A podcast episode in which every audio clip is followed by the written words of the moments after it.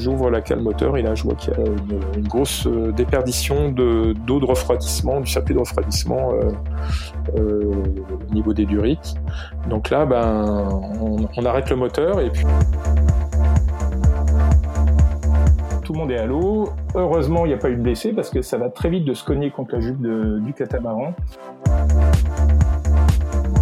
Euh, je leur ai dit que s'ils tombent à la mer la nuit, euh, il y a très peu de chances qu'on les retrouve. Mieux être à terre et regretter de ne pas être en mer que l'inverse. Vous avez remarqué, en mer, certaines situations peuvent rapidement devenir très très compliquées si on cumule les facteurs de risque, comme les pannes, la météo ou encore un équipage sans aucune expérience. Je m'appelle Étienne, bienvenue sur Canal 16, le podcast où on partage vos galères en mer pour permettre à chacun de bénéficier de l'expérience des autres. Cet épisode est dédié à Dessine-moi la high-tech. Pour vous la faire courte, c'est une asso dont je fais partie qui intervient dans les hôpitaux pour faire rêver les enfants hospitalisés malades du cancer en leur proposant des ateliers high-tech type drone, robot, VR et également soutenir la recherche oncopédiatrique. Dessine-moi la high-tech est une association d'intérêt général. N'hésitez pas à aller voir leur site, suivez-la sur les réseaux sociaux. L'asso a autant besoin de fonds que de communication.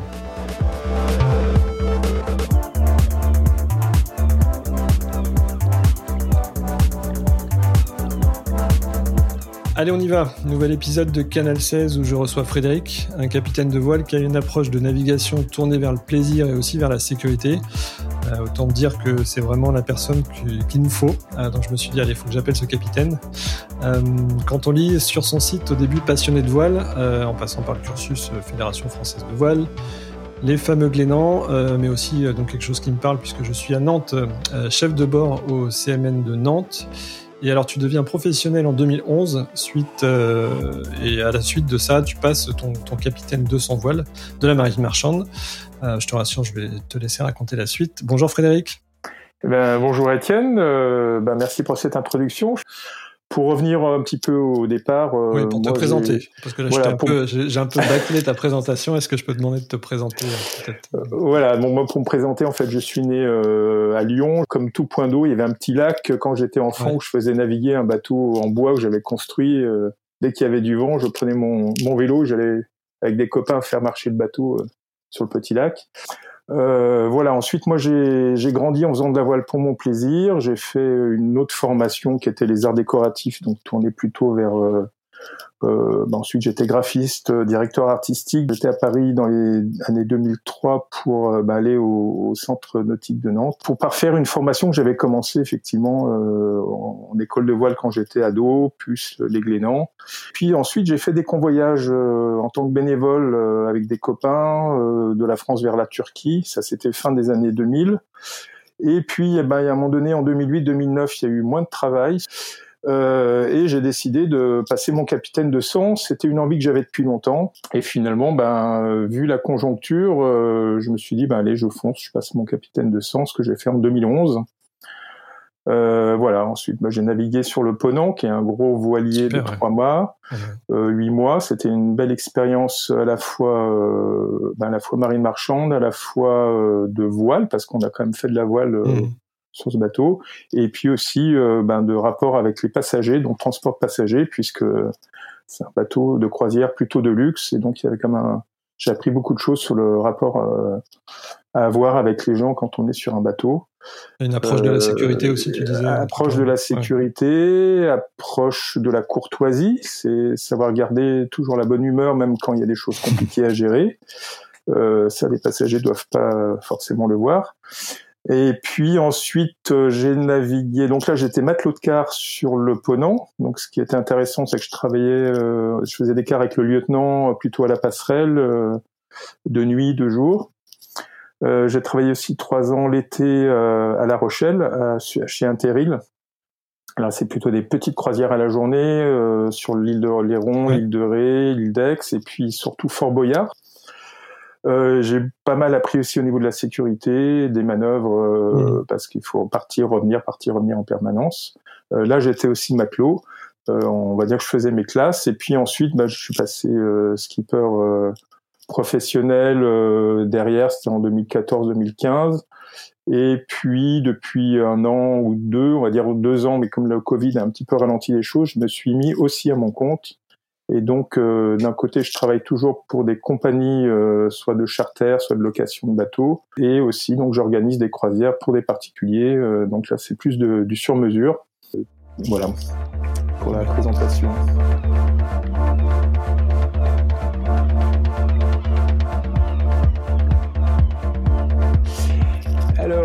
Fait, ce qui est intéressant, c'est que moi, je travaille. Eh ben, finalement, c'est un choix que j'ai fait un peu par défaut, mais je pense que c'est pas tant que ça par défaut.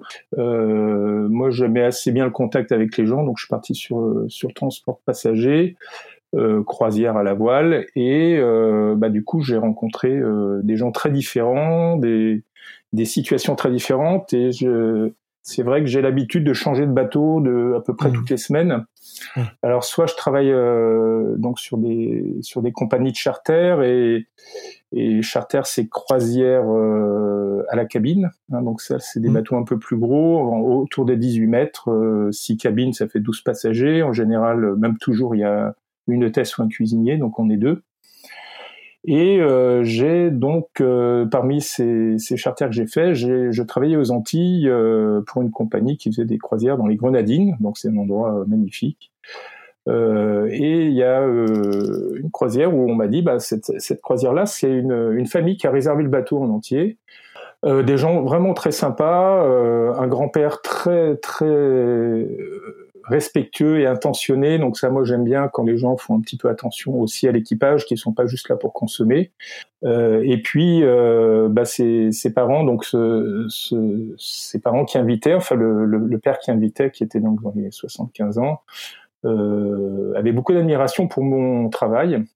Et puis on est arrivé petit à petit euh, dans les Grenadines et on est allé dans le ce qu'on appelle le joyau des Grenadines, c'est euh, les Tobago Cays, Tobago Cay, c'est un lagon bleu turquoise euh, magnifique mmh. euh, où on n'a plus envie de repartir tellement c'est beau. on se baigne dans une piscine euh, à 28 degrés avec des, en plus des poissons multicolores et des, tortues. C'est c'est magnifique. Et puis ce qu'on fait aussi, ce qu'on aime bien faire, c'est aller manger des langoustes donc toutes fraîchement pêchées sur la petite île de petits bateaux où les locaux nous préparent des langoustes soit à midi, soit le soir, donc au barbecue. Euh, donc on arrive, on se prend une bouée et puis euh, il était, je crois que c'était midi, on décide d'aller euh, bah, faire le barbecue langouste. Alors pour ça, ben, évidemment on prend l'annexe, hein, donc moi je, je, je descends l'annexe, je la marre au bateau et puis je fais deux voyages. Alors, ils étaient un peu nombreux, donc c'est une annexe où on est à peu près six personnes. Euh, donc euh, je fais un premier voyage et puis en, en revenant, je croise un collègue qui était euh, embêté, il n'arrivait pas à démarrer son annexe. Alors je vais le voir, je lui dis t'as un problème? Et il me dit bah écoute euh, j'ai bien l'impression que c'est un problème de bougie. Euh, moi j'ai pas de bougie de rechange. Par contre est-ce que toi t'en aurais une? Je lui dis bah écoute en général oui oui moi j'ai une bougie donc si tu veux bah je, je, fais un deuxième voyage et je te l'apporte. Il m'a dit bah écoute euh, super, je t'attends. Donc je retourne au bateau. Euh, là il y avait euh, donc les, les, deux parents, les enfants et les petits enfants qui restaient. Les seconds euh, montent dans le bateau et puis il restait le père euh, pour qui je lui dis ah écoute je dois amener une bougie à un collègue, j'ai oublié de la prendre, elle est sur la table à cartes. Alors il me dit bah pas de souci, je vais te la chercher. Euh, il arrive euh, vers l'annexe et puis avant de monter, il me l'attend, mais euh, il, mmh. visiblement euh, il y a eu un, on s'est pas entendu ou il l'a lâché. En tout cas, elle est tombée à l'eau.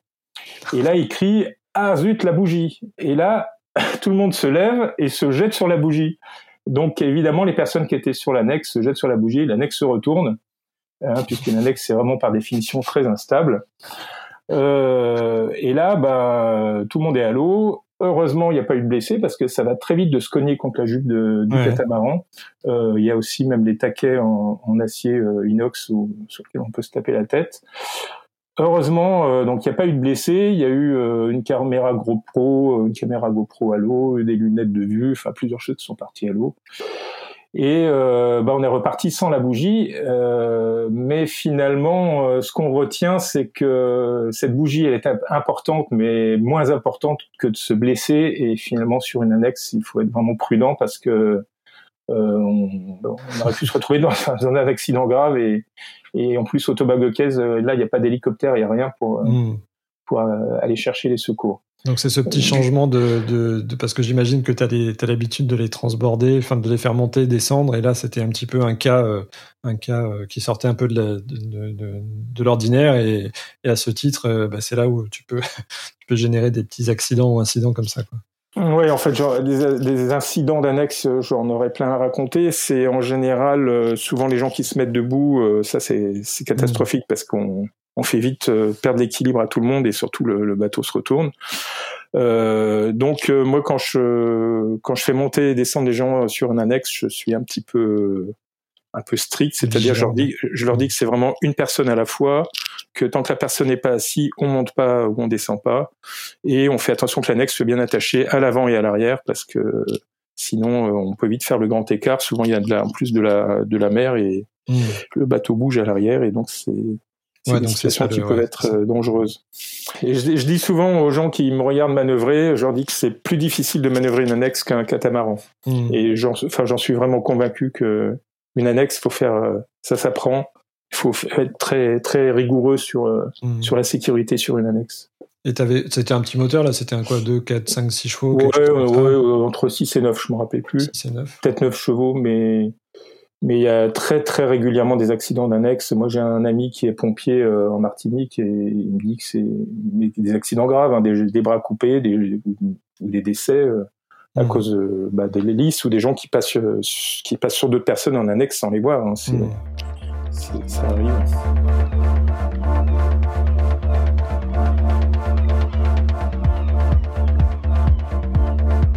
Toujours sur, pour une autre compagnie euh, de, de, croisière euh, à la cabine qui, qui, a, qui, a, des bateaux qui sont en Corse l'été et aux Antilles l'hiver. Et donc, euh, là, moi, je terminais une saison euh, aux Antilles et donc il fait ramener ce, ce mmh. bateau en Corse et du coup euh, bah, faire une transat qui est là un, vrai convoyage qu'avec des professionnels. Euh, donc c'est un bateau aussi à peu près 18 mètres. Ça fait des bateaux qui font quand même dans les 25 tonnes. C'est mmh. pas des petits bateaux. Euh, et puis, euh, ben, on était trois euh, à bord. Moi, j'étais pas capitaine, j'étais second. Euh, j'étais avec un capitaine qui était assez expérimenté, mais qui était très fatigué et qui était pas très bon en mécanique. Donc, quand je, on a fait l'équipage, il m'a dit, bah écoute, je, je, te nomme chef mécanicien. Alors, je me suis dit, bon, bah pourquoi pas, j'irai vérifier les moteurs de temps en temps. et puis voilà. Et puis euh, en fait, euh, ben on a préparé ce bateau. Euh, on va acheter ce qu'il faut comme approvisionnement au niveau nourriture. On mmh. remplit des des bidons de gasoil puisqu'on on peut ne pas avoir assez de vent et là c'est un convoyage professionnel. Il ne s'agit pas d'attendre que le vent arrive pour arriver de l'autre côté. Donc on avait pas mal de, de gros gros bidons de gasoil. Et puis, euh, ben, on commence à, avant le départ, il y a le, le, skipper qui me dit, ben, euh, il y a quand même un problème sur la voile d'avant, le génois. Euh, j'ai vu qu'il y avait une partie qui était un petit peu déchirée. Euh, ça, ils l'ont pas vu au contrôle, enfin la visite de sécurité, mais il va falloir quand même faire réparer ça. Donc, euh, ok, très bien, on part, on remonte à Saint-Martin. Il faut deux trois jours de navigation. On arrive là-bas, on descend le Génois, on l'emmène en annexe parce qu'on était au mouillage euh, à la voilerie, et puis très bien, ils peuvent la prendre tout de suite. Donc, ils vont nous renforcer la partie euh, fragilisée. Et puis, euh, bah, en descendant le génois, on se rend compte que en fait, euh, il y avait le génois, il est, il est endrayé en fait le mhm. long de l'été dans des tubes, et ces tubes doivent être fixés ensemble pour que mhm. le génois soit bien aligné. et en descendant le génois, on se rend compte que ben, les tubes, ils étaient désolidarisés les uns des autres. Mhm. Alors, bah, ça c'est embêtant parce que si on remet le génois, il va, il va être cisaillé très rapidement dans l'endroit des, des, connexions des, des tubes. Donc j'ai pris euh, une perceuse, euh, des rivets pop, et puis euh, je suis monté sur la, la chaise de mât, puis on, on, on m'a monté en haut du mât, puis j'ai descendu le long des, de l'étai pour re, refixer ces tubes. On récupère le génois, on le remet en place, pas de problème, il, il rentre bien. On est parti, on navigue deux trois jours. Et au bout, je crois, du quatrième jour, euh, on alternait les moteurs. Hein, quand on fait une transat en catamaran, on va, on va faire euh, deux, trois jours le moteur bâbord, et trois jours le moteur tribord. Euh, ça évite de trop faire tourner, chauffer un moteur. donc, ben, au bout de trois, quatre jours, on passe au moteur bâbord. Et puis là, bah, il démarre pas. Alors, euh, comme je suis mécanicien, il m'a dit, bah, va voir ce qui se passe. Bien sûr. Alors, euh, ben, euh, je regarde, euh, tension de courroie correcte. Euh, je, je, me dis, il y a peut-être un problème de batterie, donc je vais mettre, prendre la batterie du moteur tribord, je la passe sur bâbord, on, essaye de redémarrer, toujours rien. On était sur des vieux moteurs qui, étaient des Stern, des moteurs allemands. Je crois qu'on n'en trouve plus tellement aujourd'hui, et ces moteurs avaient une, une un alternateur ou une génératrice attelée, c'est-à-dire que cette génératrice était positionnée entre le moteur et la boîte de vitesse. Euh, et donc on soupçonnait euh, ce, cette génératrice euh, bah, en fait d'être bloquée et d'empêcher le moteur de démarrer. Donc on a fait plusieurs essais, plusieurs tentatives, toujours rien. Donc on s'est dit bon ben on va continuer sur le moteur tribord, surtout qu'on était parti pour aller aux Açores et là on était en plein milieu de la bulle anticyclonique de l'anticyclone des Açores. On, on, avait pris la météo et on se disait, enfin, on avait bien vu qu'il n'y aurait pas de vent, très peu de vent, voire pas du tout de vent euh, jusqu'aux Açores. Donc, on était parti pour mmh. faire du moteur, du moteur. Bon ben on se dit on va y aller tranquille sur le moteur tribord, euh, on met quand même les voiles dès qu'il y a un petit peu de vent et puis euh, on avance. Ben, au bout de je crois 7-8 jours, euh, ben, on, on, voit que le bateau commence à partir à bâbord, à tribord au pilote. on se dit tiens il y a un problème sur le pilote. et puis ben, à un moment donné le pilote tenait plus du tout. Donc, euh, bah moi, je vais voir s'il y avait une fuite euh, sur le circuit hydraulique. Pas de fuite. Euh, on, fait, on fait des tests. Euh, on regarde ce, enfin, ce qu'on peut trouver, mais on voit pas de défaut apparent. Alors qu'à la barre en manuel, il n'y avait pas de souci. Euh, ouais, manuel, il n'y avait pas de souci. Hein, donc le problème était bien sur le pilote. Donc du coup, bah, le, le skipper euh, Pierre me dit, bah écoute, on, on va on, on, va continuer nos cars, mais sauf qu'on va faire des cars à la barre mmh. jour et nuit jusqu'aux Açores. Donc là, il te restait euh, combien de temps à peu près euh... ah bah, Il nous restait euh, peut-être une dizaine de jours, huit jours. Ouais, quand même. Et puis bah, on arrive euh, aux Açores sur un moteur, donc on, on, manœuvre sur un moteur pour se mettre à quai. et puis là, bah, je dis à Pierre, bon bah écoute, faut que tu, tu contactes la compagnie et puis qu'on trouve des personnes pour intervenir, qu'on puisse repartir. Et puis il me dit, mais écoute, on n'a pas le temps, on n'a pas le budget, euh, je les ai appelés, euh, ça, ça convient pas, euh, il va falloir qu'on continue comme ça. Alors je dis, bah écoute, c'est... Oui, c'est embêtant, enfin, ce qui est embêtant, c'est que le deuxième moteur lâche, là, on va être un peu emmerdé, quoi. Et il me dit, bon, bah sinon, on continuera à la voile. Bon, d'accord. Donc on passe deux trois jours aux Açores, on se repose un peu, on fait le, le, plein de gasoil, on fait un petit peu d'avitaillement, et puis on repart euh, bah, toujours sur un moteur, euh, toujours sans pilote, et là direction donc euh, la Méditerranée et le détroit de Gibraltar. Et puis on, se rapproche de Gibraltar, on commence à se rapprocher du coup du Portugal, et là, ben le, deuxième moteur commence à avoir un problème de fuite de circuit de refroidissement. Donc ça faisait des bulles de partout, il y avait des fuites et il s'est mis à chauffer. Mais entre-temps, il y a eu d'autres soucis. Alors, ça me revient. Entre-temps, euh, on, on, a eu de l'eau qui est rentrée dans le, toujours dans la cale du moteur tribord, donc celui qui fonctionnait. Ouais. Bah, on faisait des rondes de, de vérification euh, régulièrement, on ouvrait la, la, la, cale et puis on regardait si le moteur tournait bien. À chaque car, normalement, on fait ça. Et puis là, à un moment donné, j'ouvre et je vois qu'il s'était rempli à, à, moitié d'eau. Donc, euh, je me suis dit, oula, euh, pourquoi la pompe de cale n'a pas fonctionné? Je la mets en marche, euh, en marche forcée, et là, rien. Alors, euh, bon, bah, je prends un seau, une écope, et puis je vide. On a fait un peu une recherche. Euh, a priori, c'était le tube de jaumière. Donc, visiblement, le tube de jaumière avait un, un joint qui n'était pas étanche, et donc l'eau remontait et se déversait doucement, mais régulièrement euh, dans la cale du moteur. Donc, à ce moment-là, si je récapitule juste, toi, il y avait un moteur bâbord HS, il y avait voilà. un problème de pilote. Voilà. Il y avait ton safran qui était mal connecté, donc qui générait une entrée d'eau au niveau du moteur tribord. Voilà. à ce moment-là, le moteur tribord n'est pas encore en panne. Et le moteur euh, tribord n'est pas encore en panne, okay, c'est ça. Voilà. Entre temps, on perd. Euh, il y avait de la survie qui était euh, entre les deux coques hein, sur la partie centrale par une trappe de l'autre côté qui fait que quand le bateau se retourne, on peut aussi la sortir mmh. de l'autre côté du sous le bateau. Et cette trappe-là, qui était mal fixée, tombe à l'eau. Donc on risquait de perdre notre survie. Donc il a fallu, ben, pareil, faire euh, manœuvrer et aller chercher cette, euh, cette trappe pour pouvoir la refixer, euh, mmh. donc résoudre ce problème-là. Ça, ça n'a pas duré très longtemps, mais ça fait partie des petits aléas okay. qui, qui font que les choses s'accumulent. Euh, mais je reviens donc à, l'arrivée euh, vers le Portugal. Euh, là, donc le moteur se met à fumer blanc assez fort et j'ouvre la cale moteur et là je vois qu'il y a une, une grosse déperdition de d'eau de refroidissement, du circuit de refroidissement au niveau des durites.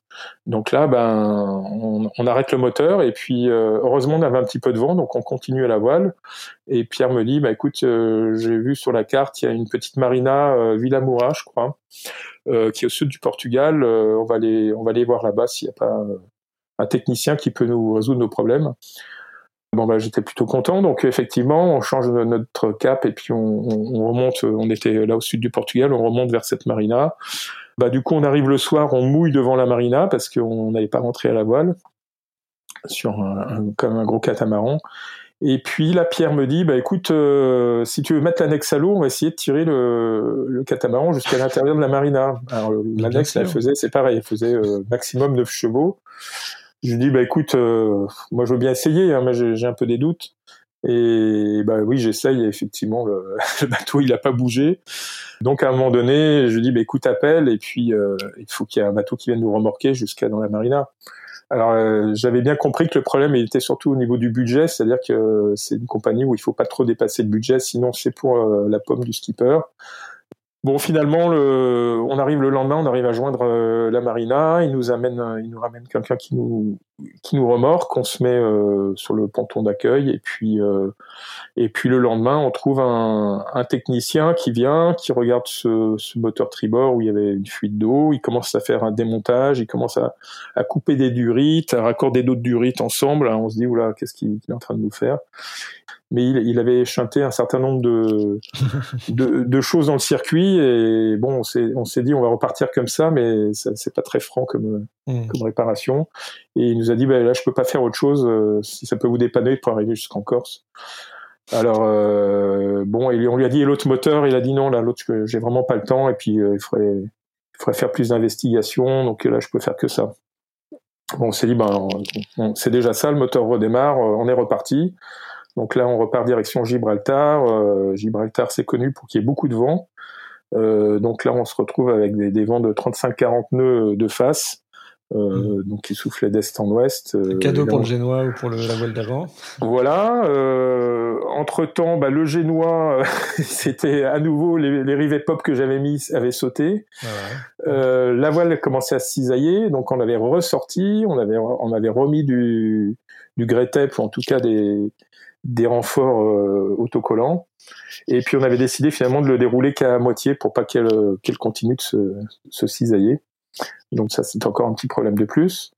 Finalement, on arrive à passer, mais au bout de 2-3 jours d'attente, euh, on arrive à passer le, détroit de Gibraltar avec euh, une houle et un vent assez fort de face. Et puis on remonte doucement euh, en direction des Baléares. Et puis on passe les Baléares et, et après les Baléares, ben, le moteur qui avait été réparé euh, à nouveau refuite, ça, ça fuite partout et là pareil, il monte en température, on arrête tout. Et puis on était au milieu de la Méditerranée. La Méditerranée aussi est réputée pour avoir trop de vent ou pas assez. Et puis là, c'était la mer d'huile. Donc on faisait des ronds dans l'eau, le bateau il avançait, tout à coup il reculait, premier jour, deuxième jour, troisième jour, on, s'est dit bah je pense qu'on va rechoper du vent bientôt. Et puis bah, le problème, c'est qu'on n'avait pas de, groupe électrogène, hein. on n'avait pas de génératrice euh, externe, puisque c'était sur les moteurs qu'on faisait l'électricité. Et là, on a commencé à voir notre niveau d'électricité euh, des batteries baisser, baisser, baisser. On avait des congélateurs, bon bah là c'était mort, euh, tout ce qui était dans les congèles était foutu. Euh, et ben, il nous restait que la batterie de secours. Et ben, on, on arrive encore à avoir de l'électricité sur l'ordinateur euh, de bord. L'ordinateur était donc connecté avec un système SafetyNet euh, pour envoyer des mails. On envoie un mail donc à la, à la compagnie et on leur dit, bah écoutez, là, on, est emmerdé parce que plus de moteur, plus de pilote, euh, plus d'électricité, pas de vent. Euh, qu'est-ce qu'on fait? Alors ils nous disent bah attendez, le vent va revenir. Bon, effectivement, c'est sûr qu'un jour il allait revenir. Mais le bateau, il devait partir en croisière euh, bah, dans quelques jours en fait. Hein. On était le dernier bateau euh, qui transatait et euh, on arrivait fin mai et il fallait qu'il soit prêt pour la croisière qui était prévue.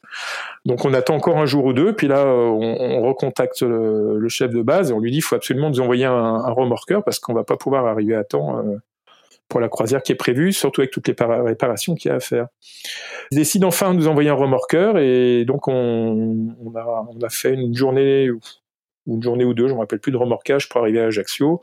On arrive à Ajaccio donc sans moteur, on, on, a mis l'annexe anneau et puis enfin moi j'étais dans l'annexe pour pousser le moteur pour se mettre à quai, donc c'était un petit peu mmh. rock'n'roll. Mmh. Et puis là, bah, on avait euh, les techniciens euh, de la compagnie qui étaient là avec euh, un moteur tout neuf dans un euh, dans un utilitaire et ils étaient trois ou quatre euh, mécaniciens. Ils ont tous sauté sur le bateau dès qu'on s'est amarré. Ils ont commencé à tout démonter. On était samedi et le bateau repartait le lendemain en croisière. Donc ça a été très très chaud. Euh, voilà. Donc souvenir d'une transat compliquée sur un bateau fatigué. ces bateaux qui, qui finalement travaillent l'été et l'hiver, mmh. ils ont ils ont pas assez de de temps de vérification et et d'arrêt complet pour euh, pour, hmm. pour transater. Donc c'était ça a été un petit peu euh, très compliqué et heureusement qu'il n'y a pas eu plus d'autres enfin d'autres choses qui se sont accumulées parce que c'est exactement ce que j'allais dire là c'était très très border tout le temps là si tu avais eu du gros temps ou un incident voilà gros temps un incident de personne euh, ça, ça, aurait été compliqué parce qu'au bout d'un moment on était fatigué et puis puis voilà ça, ça, hmm. ça commençait à faire quoi donc euh, bien préparer son bateau, euh, bien avoir les pièces de rechange. En, fait, il, s'avérait euh, une fois que les techniciens sont passés, c'est que sur le premier moteur qui fonctionnait plus, c'était juste l'alternateur, hein, donc l'alternateur mmh. qui, qui, était foutu, complètement grippé et qui bloquait en fait le moteur. D'accord. Donc ça c'est plus facile à changer. En fait, c'est facile à changer. Il faut, ça, faut pas hésiter à partir avec un alternateur de rechange, des courroies. mieux vaut changer un alternateur avant de partir, même si on pense qu'il a déjà un petit peu vécu, que, que se dire il tiendra encore. Parce que là, si on fait le calcul, il te restait euh, l'AGV et le safran en fait qui marchait et la barre. Le reste, tout le reste. Était... Alors la barre manuelle marchait, l'AGV marchait. Euh, oui, voilà, voilà. et puis le gros problème, c'est l'électricité parce que si on peut plus refaire d'électricité, hormis la nourriture, mais ça devient même aujourd'hui, on a tous de l'électronique à bord et on peut toujours continuer au compas, mais euh, mais voilà.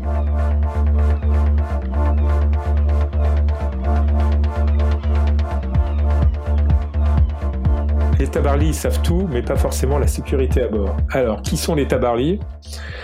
C'est un petit, un petit nom qu'on donne euh, entre, entre copains euh, skippers professionnels aux gens qui ont souvent le permis côtier, mmh. Qui rêvent de voile, qui sont abonnés à tous les, toutes les revues de voile, voile et voiliers, euh, bateaux, magazines, etc. Pour l'instant, je coche toutes les cases, continue. qui connaissent tout, toutes les hauteurs de mât, toutes les, les, les voiles, etc., de tous les bateaux qui sortent. Enfin, c'est, ils sont euh, ils sont parfaits là-dessus. Euh, le petit souci, c'est que quand ils viennent faire une croisière et qu'ils montent à bord, eh ben, forcément, ils ont l'impression d'avoir plus vécu de choses que ceux qui naviguent euh, toute l'année. Et des tabarlis, bah, de temps en temps, on en a. Donc, on a des, des gens. Et là, j'ai fait une croisière toujours euh, avec une compagnie de croisière à la cabine à Ajaccio, en Corse, avec une famille qui avait réservé aussi le bateau pour cette croisière. Et il se trouvait que bah, le père, les deux fils, le gendre, ils avaient tous le permis côtier. ils habitaient à Arcachon. ils avaient un petit bateau sur le, sur le bassin d'Arcachon où ils naviguaient. Et bah, voilà, ils étaient un peu les, les dieux et les maîtres du monde. Et puis, ils sont arrivés avec un petit enfant de 3 ans. Euh, je leur dis, bah, écoutez, enfant de 3 ans, c'est vraiment très très jeune pour aller sur un bateau. Ouais, vous inquiétez pas, il a l'habitude, nous on navigue beaucoup, euh, il sait ce que c'est que la mer. Très bien, je dis, mais il va falloir quand même qu'il porte un, gilet de, de sécurité euh, euh ben, en permanence. Hein. Donc, euh, pas question qu'il n'ait pas le gilet, même s'il fait chaud, même si euh, il doit rentrer, sortir à l'intérieur, à l'extérieur du bateau. Moi, je veux qu'il ait son gilet en permanence et qu'il soit sur surveillance. Oui, oui, euh, t'inquiète pas, euh, il a l'habitude, euh, très bien. Donc on part. Et puis c'est un bateau où il y a un étage, un pont inférieur, puis un pont supérieur. Et la barre, elle est sur le pont supérieur. Et bah, du coup, moi, de temps en temps, je suis en haut pour barrer, puis de temps en temps, je descends en bas pour aller à la table à cartes et faire un petit peu le point. Et puis, bah, à un moment donné, on naviguait, on descendait vers la Sardaigne, et puis j'étais en haut. Et eux, ils étaient en bas en train de jouer aux cartes. Le petit garçon euh, était avec eux, il avait son gilet de sécurité. Euh, je monte, euh, je monte en haut à la, à la barre. je reste un petit moment et puis bah, je redescends pour faire un point sur la table à cartes. Et là, qu'est-ce que je, m'aperçois d'un truc complètement hallucinant, c'est que le, le gamin avait quitté son gilet de sauvetage, que les, les, les clients avaient ouvert la filière, c'est-à-dire qu'à l'arrière, sur les jupes, il y a des filières, c'est des câbles en acier euh, ou en inox euh, qui ferment le bateau à l'arrière pour pas qu'on puisse descendre les quelques marches qui nous font descendre dans l'eau, hein, qu'on ouvre pour aller se baigner. Ils avaient ouvert la filière parce que ils avaient mis une ligne de traîne pour pêcher. Et je vois le petit gamin de 3 ans qui était euh, sur les marches en train de vouloir descendre sans son gilet, le bateau qui naviguait, euh, à, je sais pas, peut-être 6-8 nœuds, et puis euh, la famille qui était en train de jouer aux cartes et qui était plus ou moins en train de discuter de, leur jeu. Et là, mais là, j'ai piqué une gueulante. D'abord, j'ai pris le gamin, je l'ai remonté tout de suite. Et puis là, je, les ai vraiment engueulés. Ça m'arrive pas souvent, mais là, je leur ai dit, mais vous vous rendez pas compte? Alors, il a plus son gilet, la filière est ouverte, et là, il était en train de descendre, il allait tomber dans l'eau. Et là, ils me disent ah oui, oui, mais t'inquiète pas, on le surveillait, il avait trop chaud, il euh, n'y a pas de souci. Et là, je me suis dit mais c'est bien de lire les bouquins de, des magazines de voile et de naviguer sur le sur le bassin d'Arcachon, mais à un moment donné, il y a une réalité, euh, c'est pas possible, quoi. Et puis ensuite, on continue la croisière, euh, on, on navigue et puis euh, pareil, une fois j'étais en haut, une fois j'étais en bas et puis à un moment donné, ben je descends en bas à la table à cartes et puis quand on est en bas sur les catamarans, on a l'avantage d'avoir une grande vue panoramique parce qu'en fait il y a un, des vitres partout et on voit très bien, on voit même mieux qu'en haut des fois ce qui est devant nous. Et j'avais effectivement vu qu'il y avait un bateau qui arrivait, euh, qu'on allait croiser un peu plus loin, euh, mais on n'était pas en route collision. Hein. On, peut se, on peut voir si le bateau va passer devant, derrière. Il passait devant. Euh, je suis remonté en courant en haut et je leur dis mais qu'est-ce qui se passe? Et là ils m'ont dit bah, on, a, on a appuyé sur le bouton du pilote parce qu'on allait voir on risquait une collision. Donc j'aurais dit, bah écoutez, prévenez-moi parce que heureusement que j'ai vu parce que ça peut, être justement l'inverse qui, qui, peut se passer. Voilà. Et puis c'est une petite croisière qu'on a terminée le dernier jour à Ajaccio. On rentre à Ajaccio euh, et puis euh, on se met au port la veille. Hein, les gens le vendredi soir, les gens débarquent le samedi. Et puis c'était un soir où il y avait pas mal de houle dans le port et bah, les bateaux quand, il, quand dans le port d'Ajaccio, le port euh, Ornano, euh, bah, quand la houle rentre, bah, ça bouge. Hein. donc c'est un ponton flottant et les bateaux bougent. Et là, ben, on avait amarré les bateaux et, et, même en faisant attention, en général, je fais attention que les amarres grincent pas, mais les amarres grinçaient un petit peu. Donc, euh, ben, c'est vrai que les personnes qui sont dans les cabines arrière, ils entendent un petit peu grincer, c'est pas très agréable. Mais là, on n'avait pas trop le choix. Moi, je suis allé me coucher dans ma cabine avant, qui était tout à l'avant. Et puis, euh, tout à coup, j'entends toc toc à, à ma, à ma vitre. Et puis en fait, c'était l'hôtesse du bateau d'à côté qui me dit euh, "Écoute, excuse-moi, je suis intervenu parce que tu as un de tes passagers euh, qui a commencé à défaire bah des amarres." Normal. Ça fait Alors je me lève, je vais voir, et puis effectivement, je vois le passager qui avait la marre dans la main, et, et le bateau qui commençait à bouger euh, anormalement, parce qu'en fait il peut bouger, mais il peut taper du coup contre le quai, quoi. Je lui dis mais qu'est-ce qui se passe? Il me dit ah, moi j'arrive pas à dormir, la marre grince, euh, ça a mal été amarré, euh, donc j'ai défait pour euh, refaire un nœud autrement. Bon bah du coup c'est pareil, je lui dis faut me prévenir mais il faut pas faire ça, hein, c'est pas ça peut être dangereux. Du coup j'ai démarré les moteurs, on a re-amarré le bateau autrement, ça a grincé encore un petit peu. Je lui dis bah, je suis désolé, ça va grincer, je peux vous prêter des bouchons pour les oreilles mais je peux pas faire mieux. Voilà, donc euh, des expériences de tabarly, on en a de temps en temps. Euh, et en fait, c'est des gens, euh, je pense, qui seraient mieux en louant un bâton eux-mêmes et en faisant leurs propres expériences. Et donc, ils sont souvent frustrés en fait d'être avec un équipage et de pas pouvoir faire leurs expériences en espérant qu'elles soient pas malheureuses, quoi. Mais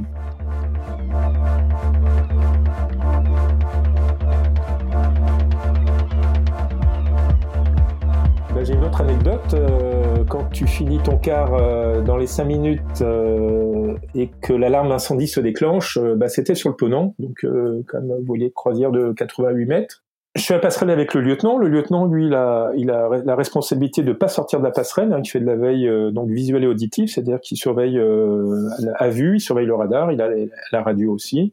Et s'il y a un souci à bord, c'est à moi d'aller voir ce qui se passe Hein, puisque moi je suis matelot de car et j'ai la responsabilité de, ben, de hisser, affaler les voiles, euh, de faire des rondes de sécurité, des rondes de, saisissage, c'est-à-dire tout ce qui peut bouger, on doit bien l'attacher. Et puis, ben, donc avec euh, Morgan, on regarde l'heure, 3h30, 4h moins le quart, 4h moins 10, 4h moins 5, on se dit, bon, ben, je pense que l'équipe de la relève va bientôt arriver. Euh, encore un quart tranquille, sans problème. voilà. Et puis, bah, au moment où on dit ça, alarme incendie qui se met à sonner. Alors là, bon, bah, ça sonne dans toute la passerelle. Et euh, on a des zones, hein. les détecteurs d'incendie sont par zone et on voit que c'était dans la cale machine. Alors sur ce bateau, il y a des caméras qui éclairent le, la, la cale machine. En fait, ben, on voit rien du tout parce que c'était tout blanc. Donc fumée, euh, grosse fumée partout. Donc là, euh, Morgan, il me dit, bah écoute, euh, c'est à toi d'aller voir. Hein. moi, je peux pas sortir, donc euh, c'est toi d'aller faire une investigation. Prends ta radio, ta VHF, et puis tu descends et tu me dis ce qui se passe si tu peux avoir des informations. Alors bah moi j'étais pas très pas très fier d'aller voir ce qui se passait dans la machine parce que bah, il y a quand même de l'huile, du gasoil, euh, du fioul et, et ça peut surtout s'embraser. Donc je descends, je m'approche devant la, porte du compartiment et puis euh, bah, je la touche. Elle n'était pas trop chaude, elle n'était pas chaude. Donc je me dis bah je vais entrouvrir, sachant que normalement on n'ouvre pas parce que c'est en entr'ouvrant qu'on fait un appel d'air et que là du coup euh, ça peut vraiment partir. Et là, j'en trouve, mais vraiment un tout petit peu. J'essaye de glisser un œil, et là, je sens une odeur euh, de brûlé. Mais c'était une odeur qui n'était pas d'odeur de carburant, mais plutôt de plastique brûlé ou de euh, quelque chose qui n'était pas, mmh. pas du carburant, quoi, un peu comme du plastique brûlé. Donc là, je referme et puis bah, j'appelle euh, mon nom sur la VHF et je lui dis voilà, ça sent, il y a une odeur de brûlé, il y a de la fumée partout, euh, j'ai pas vu de flamme. Euh, mais je je sais pas ce que c'est. Alors bon, à ce moment-là, il me dit bah écoute, il y a le chef euh, mécanicien qui est réveillé, qui est à côté de moi. Euh, je te le passe. Et puis il me dit bah écoute, ça ressemble plutôt à un feu électrique. Il y a le second mécanicien qui est réveillé, qui va descendre et vous allez ensemble, on va faire une investigation. bon bah donc là il était déjà 4h15, je me suis dit c'est raté pour mon cas pour aller se coucher. Et puis, euh, bah, effectivement, le second descend, on, on, rouvre un peu la porte doucement. Il me dit, écoute, là, ça doit venir euh, d'un alternateur. Sur le ponant, il y a un, seul moteur. Souvent, il y a deux moteurs, mais là, il y a un, gros MP. Et il y avait deux groupes électrogènes énormes hein, pour faire l'électricité, en fait, en permanence sur tout le bateau. Et donc, euh, bah, il y avait un groupe électrogène qui avait commencé à, à brûler, mais c'était en fait la, la, génératrice qui s'était bloquée et qui commençait à tourner euh, en, faisant de la résistance et ça commençait donc à ça fumait, ça fumait, ça fumait et en général ça mmh. finit par prendre feu. Donc heureusement bah, il l'a il l'a déconnecté, il l'a arrêté. Finalement plus de peur que de mal. Euh, sur le sur le ponant, en fait, quand on est matelot, euh, on est aussi euh, pompier. Hein. donc, on fait des exercices toutes les semaines de sécurité. Ça va être un coup pompier, ça va être un coup évacuation, ça va être un coup problème de bar. Et donc, on avait l'habitude ben, de s'habiller en pompier avec bouteille d'oxygène, masque, etc. Et, et de, faire des exercices en habit, en habit de pompier. Et là, ben, en fait, ce qui se passe, c'est qu'on est je me, suis rendu compte après coup qu'on aurait dû en fait mmh. normalement se préparer à une intervention et, je, me, je, me, suis rendu compte que peut-être que ça se préparait doucement, mais qu'on aurait déjà dû faire nos investigations mmh. déjà avec euh, au moins un habit euh, unifugé. Mmh. Voilà, donc euh, finalement ça s'est plutôt bien terminé, mais voilà, ça peut arriver. Et c'est souvent sur les moteurs que arrivent les incendies en priorité sur les bateaux, notamment au niveau des injecteurs. Hein, dès qu'un injecteur fuit mmh. sur un bateau, c'est un risque d'incendie vraiment très fort. Euh, fuite d'injecteurs, fuite d'huile. Euh, donc euh, les moteurs, c'est c'est souvent la première source d'incendie sur les bateaux.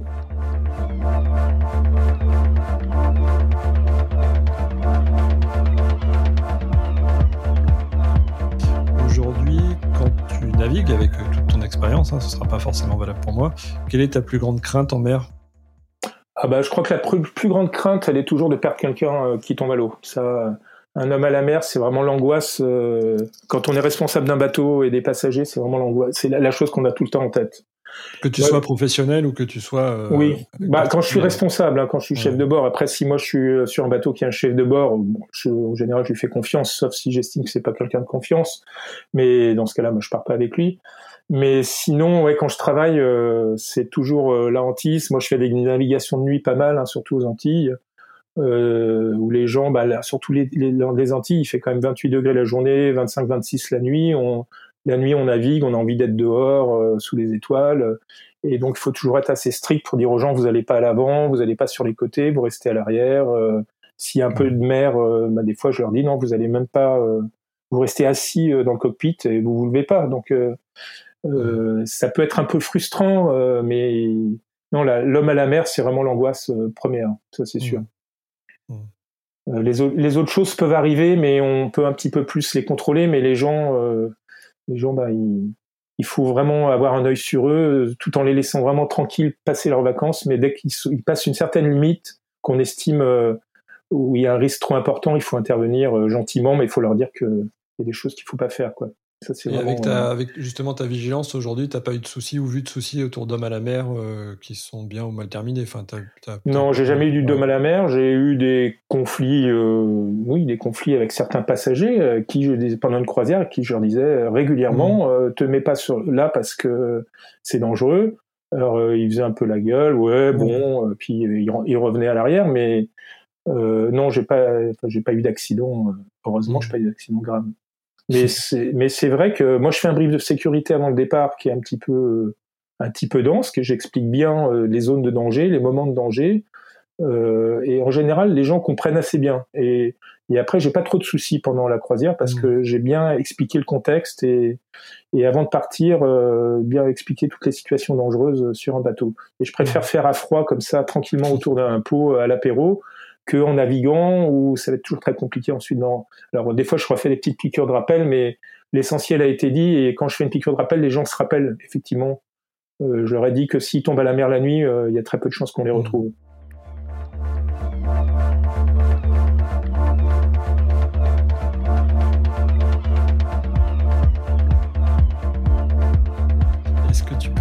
Ton meilleur souvenir en mer Alors moi, ce que je vais chercher, c'est le plaisir d'être euh, à l'extérieur, dans la nature, d'être sur l'eau, parce que j'adore être sur l'eau. Démarrer une croisière, moi, c'est jubilatoire. Se dire, je vais repartir naviguer, même si ça fait des années que je fais ça et que je navigue mmh. euh, en général entre 6 et 8 mois par an. Euh, c'est toujours un plaisir. Moi, ce que j'aime bien, c'est faire des croisières personnalisées avec des gens qui me disent bah, on aimerait faire ça. Là, je prépare un programme et mon plaisir, c'est d'aller euh, bah, découvrir des endroits que moi j'ai envie de découvrir, ou bien de leur faire découvrir des endroits que je connais. Euh, voilà, mon plaisir, c'est aussi de la découverte et, découvrir le monde par la mer. C'est, je trouve ça merveilleux. C'est et moi, je m'en lasse pas de redécouvrir des, endroits euh, ou découvrir des endroits par la mer. C'est mmh. ça, c'est toujours mon grand plaisir. Euh, mon dernier souvenir, c'est sans doute une croisière que j'ai fait cet hiver aux Antilles. Malheureusement, la saison s'est écourtée parce que les Antilles ont été euh, fin janvier fermées à cause du Covid hein, aux, touristes. Euh, mais j'ai fait une croisière cet, hiver en décembre avec des passagers qui étaient hyper sympas. on est parti de la Martinique et on est allé en Guadeloupe parce qu'on pouvait pas descendre dans les Grenadines. Euh, on a eu pas mal de problèmes techniques sur l'annexe, on a eu des problèmes techniques au niveau de la cuisine, et ils ont toujours été vraiment très courtois, très gentils, patients. Euh, et finalement, euh, quand on a des passagers comme ça, eh ben, la, seule envie qu'on avait, j'avais une hôtesse, on, on s'est dit la même chose, c'est qu'on a envie de continuer en fait. On n'a mmh. pas envie que ça s'arrête, on a, on a, envie de leur dire, bah, allez, on se refait encore une semaine et on continue ailleurs parce que on a l'impression d'être avec des amis et de passer des super moments. C'est intéressant de leur faire partager euh, bah, mon expérience, euh, puis les, petits coins que je connais, que j'aime bien, et, les petits mouillages un petit peu secrets où je leur dis je vous emmène dans un endroit, vous allez voir, c'est un petit paradis, puis euh, il n'y a personne et, et ils adorent quoi. Voilà. Merci beaucoup. Euh, voilà, cet épisode touche à sa fin. Merci de l'avoir suivi jusqu'au bout. C'était vraiment un bon moment. Euh, bah, c'est à vous de diffuser ce podcast dès maintenant à une, voire deux, trois connaissances qui aiment la mer en utilisant votre messagerie préférée, de mettre 5 étoiles sur Apple Podcast et de vous lâcher sur les commentaires. On vous souhaite tous les deux de belles navigations. Merci beaucoup Frédéric pour ce bel épisode euh, et d'avoir fait l'effort de trouver un spot 4G pour réaliser cet enregistrement. À bientôt. Merci Étienne, à bientôt et bonne navigation à tous.